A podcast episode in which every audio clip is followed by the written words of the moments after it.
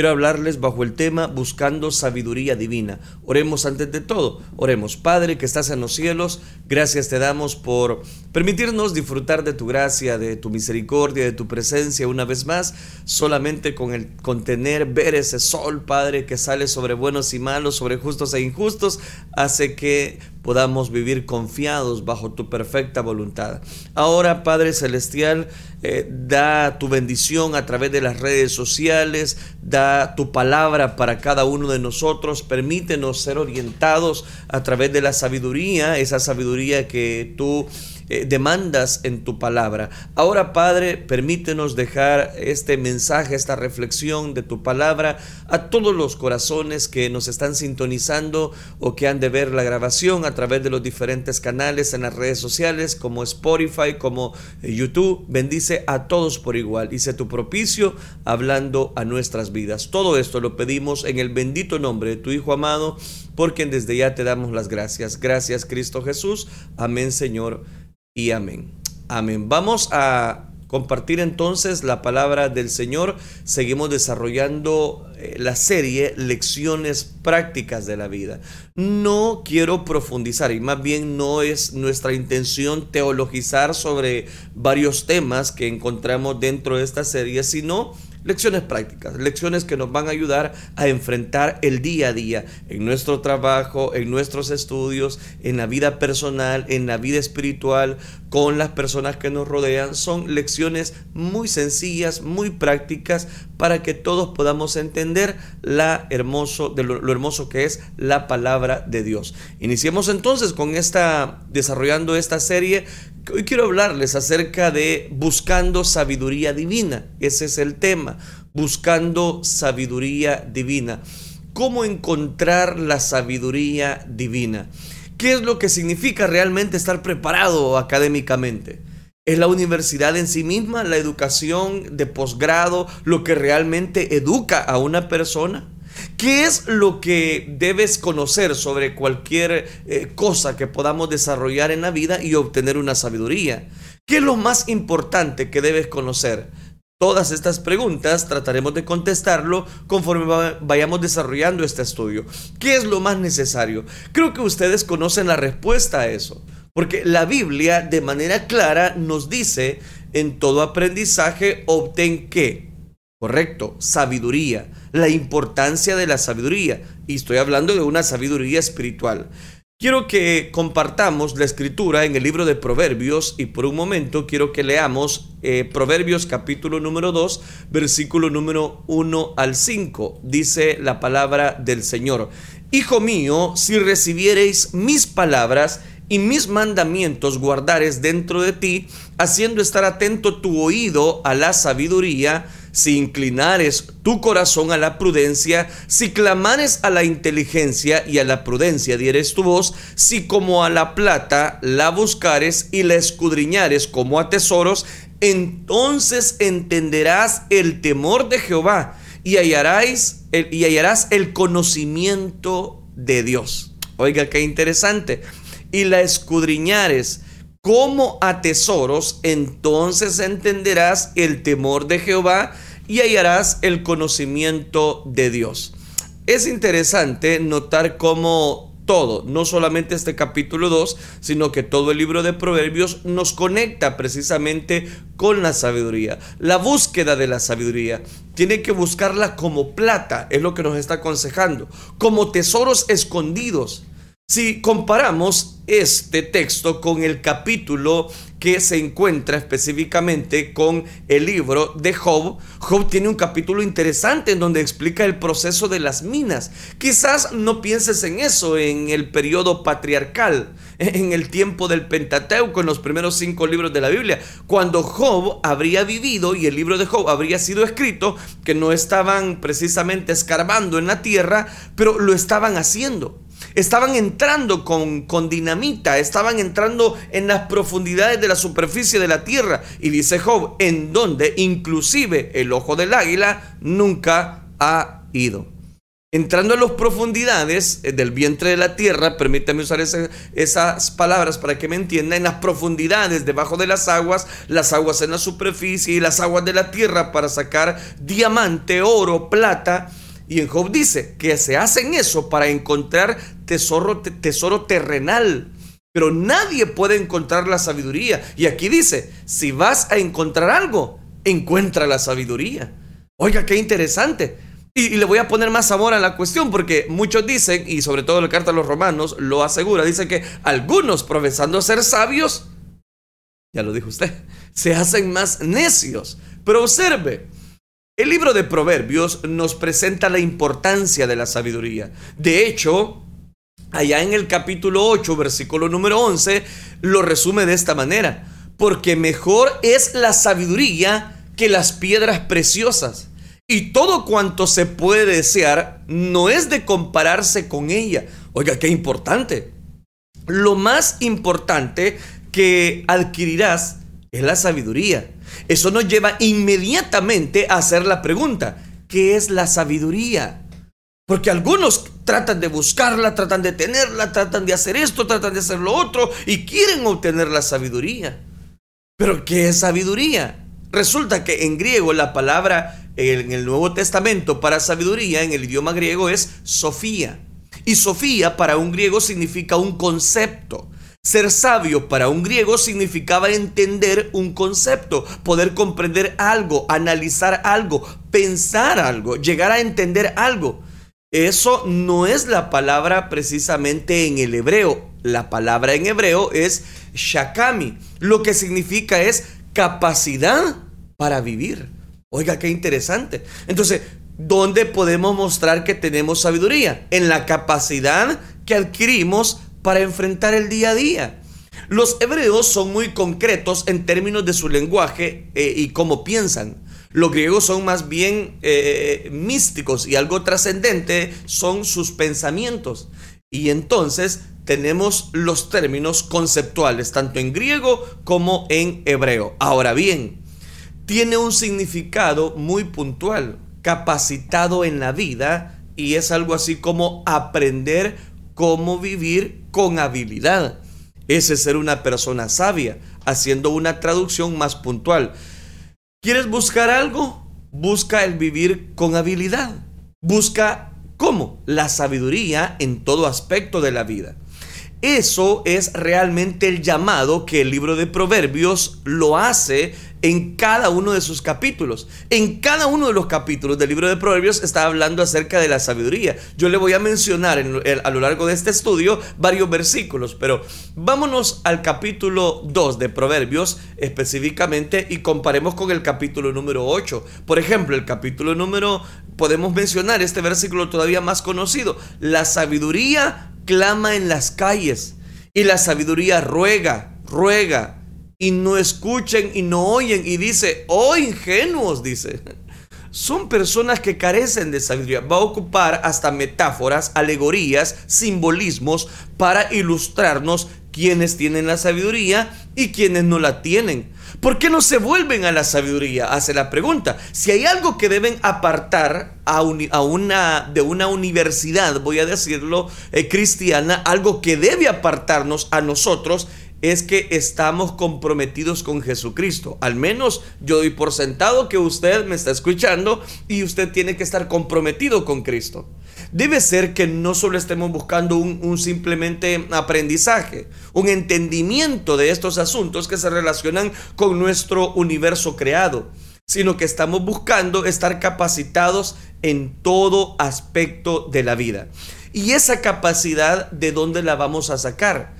Esa capacidad viene de las escrituras, de la palabra de Dios. La sabiduría eh, personificada en Dios er, encarnó en Cristo. Y Dios encarnado en Cristo, claro, es revelado verbalmente mediante las páginas de las escrituras. Llegamos entonces a aprender sabiduría cuando leemos la palabra de Dios. Ahora, lo que quiero compartir con cada uno de ustedes a través de esta temática específicamente, hablando de cómo buscar la sabiduría divina, son los factores los factores más importantes de la sabiduría. Aquí están los factores más importantes entonces de la sabiduría. En primer lugar, lo más importante en adquirir sabiduría es temer a Dios. ¿Y por qué temer a Dios? ¿Cómo sabes eso? De regreso, capítulo 1, versículo 7. El principio de la sabiduría es el temor de Jehová. Los insensatos, ¿quiénes son los insensatos? Los que no tienen sabiduría. Los insensatos desprecian la sabiduría y desprecian la enseñanza. El temor de Jehová es el principio de la sabiduría y el conocimiento del santo es el entendimiento verdadero. El principio, esto quiere decir lo primero, lo más esencial. El principio controlador en la sabiduría es el conocimiento del santo. El conocimiento del santo es conocer a Dios, llegar a conocerlo. Pero ¿cómo conocerlo? Yo no puedo decir que conozco a X persona si no estoy conviviendo con ella, si no paso tiempo con ella. Yo no puedo decir que soy un amigo de X persona porque ni tan siquiera le llamo, le escribo. No, no, no, no puedo decir que soy amigo por, simplemente porque eh, nos vemos una vez a la semana o una vez al año. Una relación con Dios significa que le alabamos, que nos ofrece mediante Jesucristo, el Hijo de Dios, el perdón de los pecados. Y por eso acá el libro de Proverbios nos dice, el principio, o sea, lo primero, el principio de la sabiduría está en el temor a Jehová. Debemos entonces, ¿qué? Temer a Dios. Eso significa que tenerle miedo significa tener una reverencia a Dios asombrarnos de Él, respetarlo por lo que Él es. Él es Dios y no hay más. Aquellos de nosotros que somos padres espirituales, que somos responsables por criar a una generación eh, de personas, de jóvenes, de mujeres, de hombres, seamos padres o profesores de universidad o líderes de universidad o presidentes de universidad, pastores, maestros o simplemente tutores que influenciamos a nivel personal, tenemos la responsabilidad de enseñarle a esta generación cómo vivir con respecto hacia Dios. Ese es el punto. Vivir con respecto hacia Dios como santo y no solo bajo una perspectiva en cuanto a una soberanía. Todas estas cosas que, que nosotros podemos alabarle, cantarle, expresarle gratitud, eh, y entender específicamente quién es Dios, obviamente vivimos en un clima en el que Dios es absolutamente rechazado. Los campus universitarios están llenos de personas que están inmersas dentro de un ateísmo materialista, naturalista y, por qué no decirlo, evolucionista. No quieren tener nada que ver con Dios. Y esto que le estoy diciendo es no solamente a nivel secular, nos vamos al ámbito espiritual. Muchas personas que antes poblaban las iglesias, que antes militaban o profesaban ser hijos de Dios, cristianos consagrados, se han dejado de congregar. Y uno dice, ¿y qué pasó? No, lo que pasa es que no quieren a Dios en cuanto a su relación. Entonces, ¿cómo están actuando? Como necios y no como sabios. No quieren a Dios eh, eh, eh, tomarlo en cuenta en, las, en todas las áreas de su vida. Quieren tomar a Dios en cuenta simplemente cuando se acuerdan de Él. No quieren a Dios en ningún punto en su mundo. Por lo tanto, no lo temen. No tienen asombro de Él. No tienen respeto de Él. Por lo tanto, se lo voy a decir más claramente por lo que estamos viendo, no tienen sabiduría por lo tanto, se sumergen y todos los que siguen en su sociedad en el abismo de esa confusión, en la tragedia del juicio religioso, están dando a entender que no están contando con el temor de Jehová y que es el temor de Jehová, es el principio de la sabiduría. Entonces, ¿qué hay que hacer? Enseñarles a respetar a Dios, a temer a Dios, a estar asombrados de Dios, a adorar a Dios, a levantar nuestras manos cuando podamos adorarle. Eso significa respetar su palabra en la cual Él se revela. Dios se revela a sí mismo. Por ejemplo, en el Salmo capítulo 138, versículo número 2, él dice, porque has engrandecido tu nombre, oiga, has engrandecido tu nombre y tu palabra por sobre todas las cosas. No puedes respetar a Dios sin respetar su palabra. Eso significa obedecer su palabra, conocerla, amarla y seguirla. respetar su ley, respetar su poder, respetar su autoridad. Por eso le decía, realmente, ¿qué es lo que conlleva ser sabios? ¿Qué es lo que nos hace ser sabios? No es la gran cantidad de diplomas o medallas al honor de conocimiento que usted tenga. No, es precisamente tener, temer a Dios sobre todas las cosas, respetarlo por, por lo que Él es, por la misericordia que Él me da, por su gracia, por su ternura, por su bondad. Esto quiere decir respetar todo lo que es verdad acerca de Dios. Todo. Todo lo cuanto, por cuanto se rige en esta tierra, hay que respetar a Dios. Pero también es verdad, debemos adorar a Dios como Dios realmente es. Y como es Dios realmente, según lo que nos muestra este libro de Proverbios. Cuando Dios es temido, podría añadir, el pecado también es temido. Si no tememos al pecado es porque no tememos a Dios. No tenemos, no nos da, ¿qué le digo? Ninguna insatisfacción. Enséñame a una persona santa y te enseñaré a una persona que odia el pecado y teme a Dios. Enséñame a una persona que tolera el pecado y te enseñaré a una persona que no respeta a Dios. Esa es la influencia controladora en nuestra vida, en tu vida. La manera en la que tú ves a Dios es lo más importante en tu mente. Y ahora surge la pregunta, y se lo hago a usted directamente que me está viendo. ¿Cómo usted ve a Dios? ¿Teme a Dios? ¿Se guarda para Él? Es la realidad más controladora de nuestra mente, cómo vemos a Dios y tenemos el honor y el respeto completo hacia Él o somos de aquellas personas que irrespetan la realidad, el amor, el carisma, la gracia, la misericordia de Dios. Si crees, por cierto, en la soberanía de Dios, esto es que Él gobierna todo el universo y cumple todos sus propósitos y está en control de todo. No vas a dudar, no vas a, no vas a temer cuando eh, tu pequeño mundo comience a verse como si las cosas salen mal. La manera en la que ves a Dios es la influencia más controladora en tu existencia entera. Temer al Señor prolonga la vida. Proverbios capítulo 10 versículo 27. Temer al Señor es más útil que las riquezas. Según el capítulo 15 versículo 16. Temer al Señor trae vida abundante.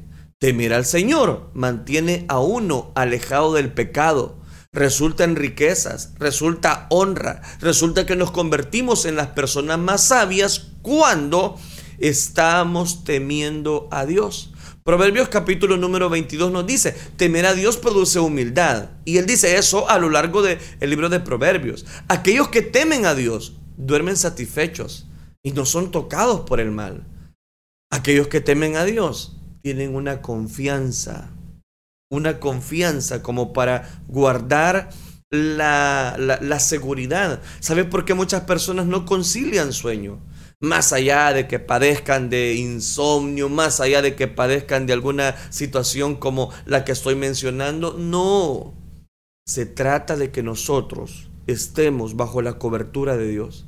Aquellos que temen a Dios serán honrados, serán reconocidos, pero volvamos al ejemplo o a la metáfora que él estaba poniendo, aquella persona que no concilia el sueño, no es, eh, no es por la enfermedad. Porque resulta que quizás usted no tiene confianza porque oye ruido en su casa. Porque en ese momento dice, ¿y qué fue eso? ¿Y, qué fue aquello? Y tal vez no hay nada. Pero en su mente está el miedo.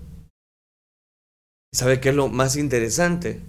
Que aquellos que temen a Dios tendrán oraciones, las cuales Dios les va a responder. Esta es la lección importante. Teme a Dios, conócelo, ámalo, respétalo, honralo. Ese es el principio de todo. Eso mismo precisamente es lo que nos está destacando el libro de Proverbios. Vamos al segundo componente, hablando acerca de encontrar la sabiduría divina. El segundo componente es esencial al buscar la sabiduría, es guardar tu mente. El lado positivo de la sabiduría es, es buscar el honrar a Dios. El lado negativo es evitar que otras cosas contaminen tu mente. Este también es un tema muy importante en el libro de Proverbios. ¿Por qué razón? Él dice que, hijo mío, no te olvides de mi ley. Y claro, él está enseñando la palabra, la escritura. Hijo mío, no te olvides de mi ley. La palabra de Dios. Y tu corazón guarde mis mandamientos. ¿El qué? Tu corazón. Porque largura de días y años de vida y paz te aumentarán. Nunca se aparten de ti la misericordia y la verdad. Aférrense en la verdad. Átalas a tu cuello entonces, note, no puede enfatizar algo más que aférrense a la verdad. No dejen que nada robe la verdad. No dejen que nada contamine sus mentes, por favor. Toma la verdad, átala a tu cuello, escríbela en la tabla de tu corazón. Dice, por cierto, corazón para el hebreo significa mente. Porque el Antiguo Testamento dice, ¿cuál es su pensamiento? En su corazón, tal es él. Pensemos en nuestra mente, no en nuestro corazón. Corazón se refiere a la mente. Guarda tu mente. Escribe la verdad en tu corazón. Átala a tu cuello. No dejes que se vaya. De hecho, observe lo que está diciendo. Sobre toda cosa guardada, guarda tu corazón. Literalmente, de nuevo, tu mente, porque de él fluyen las fuentes de la vida. Ahora, Recuerden esto, para el hebreo el corazón tenía que ver con la mente, por eso no podemos diferir ni uno ni lo otro. Cuando hablamos del corazón no estamos hablando de las emociones, pero en la Biblia cuando están hablando de las emociones normalmente no se refieren al corazón, lo cual nos puede parecer extraño, se refieren a las entrañas. Proverbios capítulo 4 versículo 23 nos está diciendo, guarda tu mente porque de él mana la vida. Entonces, note, tu conducta de ahí mana la vida, todo en tu vida, la manera en la que piensas determina cómo vives. Cuida lo que metes en tu mente, cuida lo que, lo que ves cuando vas eh, a una computadora o las imágenes que te envían tus amigos a través de las redes sociales, a través del WhatsApp. Cuida todo eso, cuida lo que lees, cuida lo que ves, cuida lo que estás exponiendo a tu mente, cuida con aquello a lo que expones. Cuidado con las nuevas ideologías o las especulaciones falsas que son las fortalezas precisamente de que los hombres quieren construir para capturar un mundo que resulta que está apartado de Dios, que no teme a Dios, que no tiene la sabiduría para enfrentar el día a día. Cuidado con esas herejías que condenan más mentiras, esas mentiras engañosas que vienen eh, precisamente, Pablo las llama, que están infestados de doctrinas de demonios, lo llama Pablo. Cuidado con todo eso, porque tu mente es la influencia controladora precisamente de cómo usted va a actuar. Si usted habla un lenguaje vulgar, si usted habla un lenguaje soez, es porque eso hay en tu mente, es porque eso hay en tu corazón, porque eso es lo que tú tienes. Y esa, hay algo, hay, hay un dicho muy popular, es que entre el que entre la miel anda algo se le va a pegar. Entonces, ¿qué, ¿cuáles son las palabras que usted habla? ¿Está la sabiduría aflorando en tu vida? ¿Está la sabiduría aflorando en tu lugar de trabajo? ¿O te conocen como una persona que eh, deja mucho que desear? Que lo que menos tiene es sabiduría de lo alto. El libro de Proverbios nos da ahora, este escritor, una metáfora muy interesante. El escritor de Proverbios les, les llama ingenuos. Y el lenguaje hebreo dice, oh simples o simples, dice él. La palabra simple realmente es la palabra hebrea para una puerta abierta. Y déjeme explicarle esta metáfora. Les dice que el lenguaje es muy concreto y la palabra significa una puerta abierta. ¿Y qué es lo que significa dejar una puerta abierta? Esa es una gran manera de ver la mente de alguien. Es así como los hebreos veían la mente de las personas. Ellos dijeron, un ingenuo un simple, un necio, era una persona que tenía una puerta abierta en su mente todo el tiempo. Todo entraba. Cuando usted deja una puerta abierta, todos van a entrar, porque es una puerta que va a un acceso. Y si la puerta está abierta, no hay necesidad de tocar, usted va a entrar. Todo entraba y todo salía. Es la incapacidad de discriminar era la incapacidad de protegerse a sí mismo. Y la metáfora que está poniendo, que aquel, aquella persona que es necia, que no aplica la sabiduría de lo alto, es una persona que tiene su puerta abierta. Y si usted tiene una puerta abierta, usted va a entrar. Y que va a entrar en su mente, que va a entrar en su corazón. Lógicamente no van a ser principios bíblicos, cristianos. Es precisamente llegar a un momento determinado en el cual no depositamos nuestra vida en las manos de Dios. Necesitamos entonces saber qué permites que entre y qué permites que se quede. Guarda tu mente. Eso es lo que necesitamos obtener. Si quieres ser una persona educada, si quieres tener la capacidad de vivir al máximo, necesitas el temor de Dios. Ese es el lado positivo. Necesitas guardar tu mente, necesitas protegerte de las malas influencias, necesitas tener guardianes en tu mente, en un sentido real. Me veo a mí mismo como teniendo esa responsabilidad.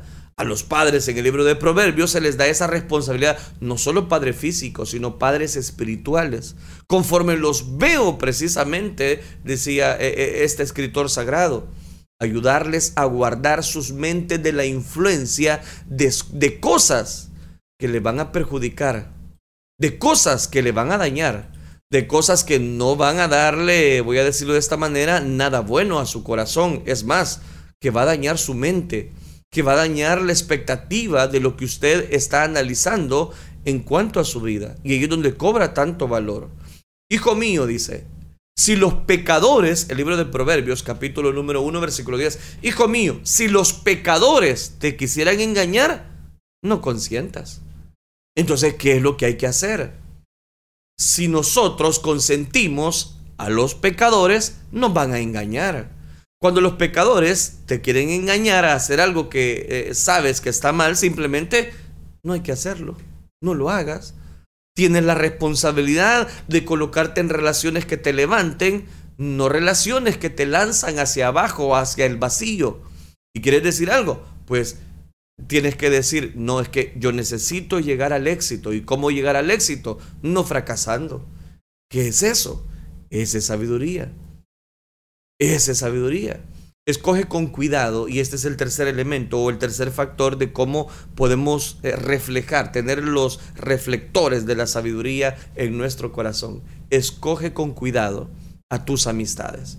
En el versículo 11 y 12 nos dice del libro de Proverbios, si dijeren, ven con nosotros, pongamos acechanzas para derramar sangre, acechemos sin motivo al inocente, los tragaremos vivos como el Seol van a matar a alguien. Eso es lo que está diciendo. Este es un grupo bastante malo. Este es un grupo que el libro de Proverbios lo llama necios, que no están usando la sabiduría, sino que están usando la necedad. No creo que tengamos a, ninguno, ¿verdad? De esas personas en la radio que usted me está viendo a través de las redes sociales. No creo. Pero sí les estoy hablando. Aquellas personas que necesitan buscar, y más que buscar, aplicar la sabiduría.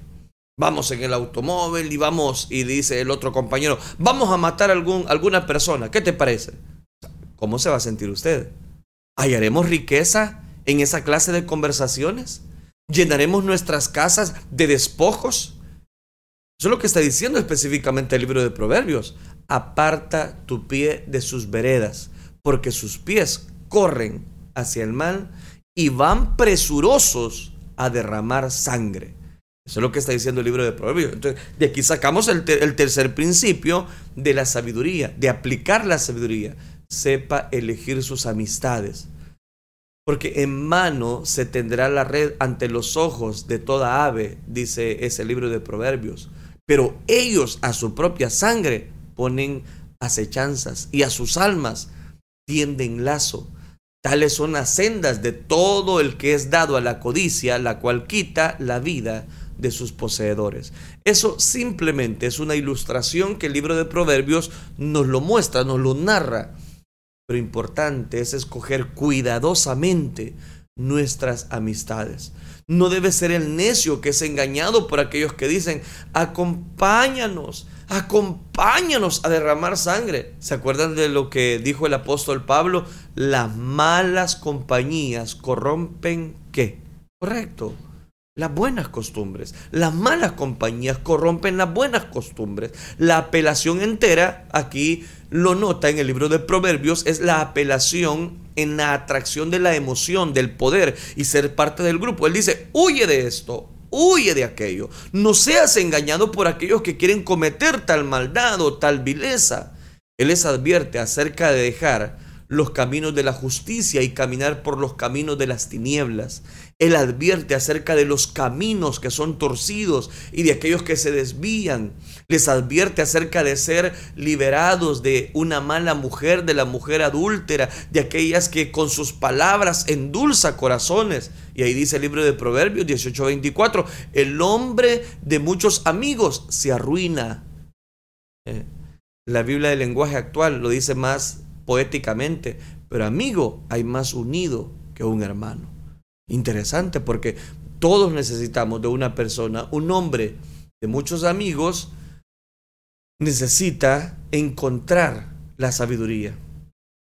La sabiduría nos va a llevar a poder elegir buenas amistades.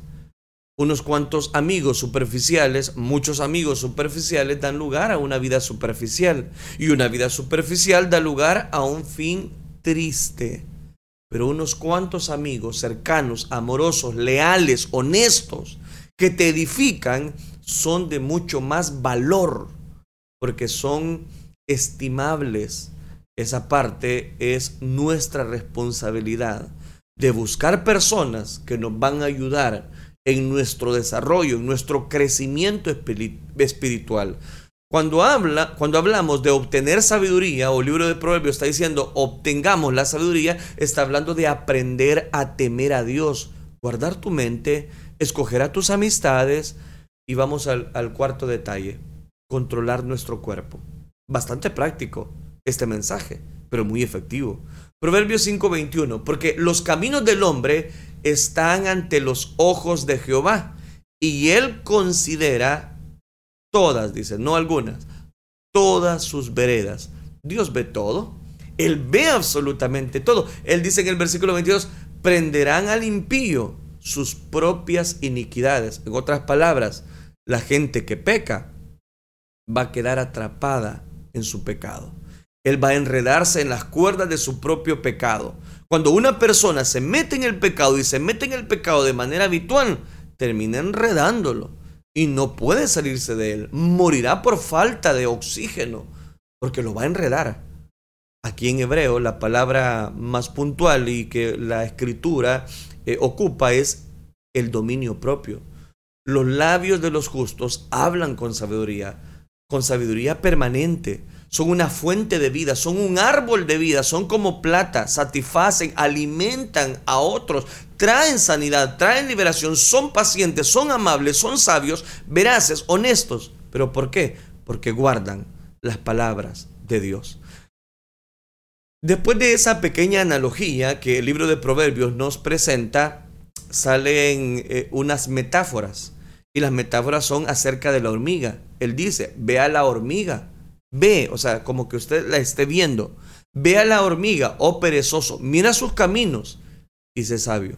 Lo cual, no teniendo capitán, ni gobernador, ni señor, prepara el verano su comida. Ellas preparan su comida en el verano, preparan su provisión, su cosecha y recoge el tiempo de la siega, su mantenimiento. Está, va a poner ahora unos ejemplos, unas metáforas para poder llevar a la práctica la sabiduría. Él dice esa pregunta, perezoso, ¿hasta cuándo has de dormir? ¿Cuándo te levantarás de tu sueño? Un poco de sueño, un poco de dormitar, eh, de cruzar por un poco las manos para reposo. Así vendrá tu necesidad como caminante y tu pobreza como hombre armado. ¿Sabes cómo ser pobre? La gente viene precisamente y quiere tener una carrera, quiere ganar eh, dinero porque necesita estudiar, pero algunas personas no lo invierten bien y cuando digo no lo invierten bien, lo que decíamos hace un momento, ocupando la frase y el versículo del día. Que algunas personas van a, la, van a la universidad porque los papás, porque papá paga, porque mamá paga, pero no van a lo que van, no van a estudiar. ¿Sabes lo que es un hombre precisamente el cual está diciendo un hombre perezoso? Él le pone nombre. Mire qué interesante. Es un hombre con demasiadas excusas, demasiadas cosas pospuestas. Pospone mucho, dice no mucho, un asunto muy importante, eh, no, no, no, ¿para qué vamos a trabajar duro? Eh, no dejemos que el tiempo caiga por su propio peso. Y es ahí donde las personas no encuentran el beneplácito de su perfecta voluntad. Ustedes saben que el tener sabiduría nos va a llevar a enfrentar con seguridad con muy buena respuesta lo que Dios quiere hacer en nuestra vida. Eh, eh, ocupando esta metáfora del perezoso, les encanta dormir, está pegado a su cama, pero sabe que el primer principio para el éxito es levantarnos. Y el segundo, levantarse temprano. Y el tercero, vestirnos. Y el cuarto, hay, que enfrentar el día. Son muy buenos los planes grandes que nosotros podamos tener en la vida, pero nunca van a suceder si nosotros no aplicamos la sabiduría que encontramos dentro de la palabra de Dios. El hombre que busca su trabajo, dice Proverbios, gana bien, tiene suficiente comida, es recompensado por su trabajo, se gana el derecho de tener el respeto, inclusive de los reyes. Pero permítame darle uno más. El último consejo para terminar, administra el dinero. La sabiduría no es algo nebuloso, no está ahí en el aire, no es algo conceptual. La sabiduría es la capacidad en la vida y comienza con temer a Dios y pasa a guardar tu mente, escoger tus amistades, controlar tu cuerpo, cuidar tus palabras, esforzarte en trabajar, administrar tu dinero y amar a tu prójimo. Muy simple, sí, muy simple. Y eso es todo. Cuando has hecho eso, has aprendido la sabiduría. Es tan importante ser enseñado, pero puedo decir como padre, como por ejemplo, que si yo no enseño a mi hijo a temer a Dios, el diablo le enseñará a odiar a Dios. Si no enseño a mi hijo a guardar su mente, el diablo le enseñará a tener una mente abierta. Si yo no enseño a mi hijo a obedecer a sus padres, el diablo le enseñará a rebelarse y a romper los corazones de sus padres cuando lleguen a adolescentes. Si no les enseñamos a administrar su dinero, el diablo les enseñará a desperdiciarlo en una vida disoluta. Si no le enseño a amar al prójimo, el diablo con gusto le va a enseñar a amarse solo a sí mismo. Que este consejo de aprender sabiduría pueda llevar en nuestros corazones a una mente en reconocer que a través de Cristo Jesús nosotros podemos aprender no solamente esta lección, sino mostrar esa sabiduría. Algunos, profesando ser sabios, se hacen más necios. Es decir, no aplican la sabiduría como tal, como el libro de Proverbios ahora precisamente lo ha destacado para cada uno de nosotros. Pero que mis palabras puedan ser eco en nuestra vida y que cada lección de buscar precisamente la sabiduría pueda ser en nosotros unas palabras que puedan desafiarnos a partir de este día. Oremos al Señor. Padre nuestro que estás en los cielos, te damos gracias, Dios mío, porque tú eres misericordioso, bondadoso. Ayúdanos, Padre Celestial, a poder llevar a la práctica cada principio y poder tener, Señor, esa sabiduría necesaria para poder enfrentar el día a día. Sé, Dios mío, que muchas personas tratan de poder tener, Señor, mucho conocimiento, mucho, mucho conceptos aplicados diariamente para su vida. Pero resulta que ellos están muy bien en la teoría, pero en la práctica no aplican la sabiduría. Dios mío, ahora ayúdanos a todos los que hemos escuchado esta verdad a buscar la sabiduría divina, pero aplicarla en cada área de nuestra vida, en nuestro trabajo, en nuestros estudios y también en nuestra vida espiritual. Todo esto lo pedimos en el bendito nombre de tu Hijo amado, porque desde ya te damos las gracias. Gracias Cristo Jesús. Amén Señor. Y amén.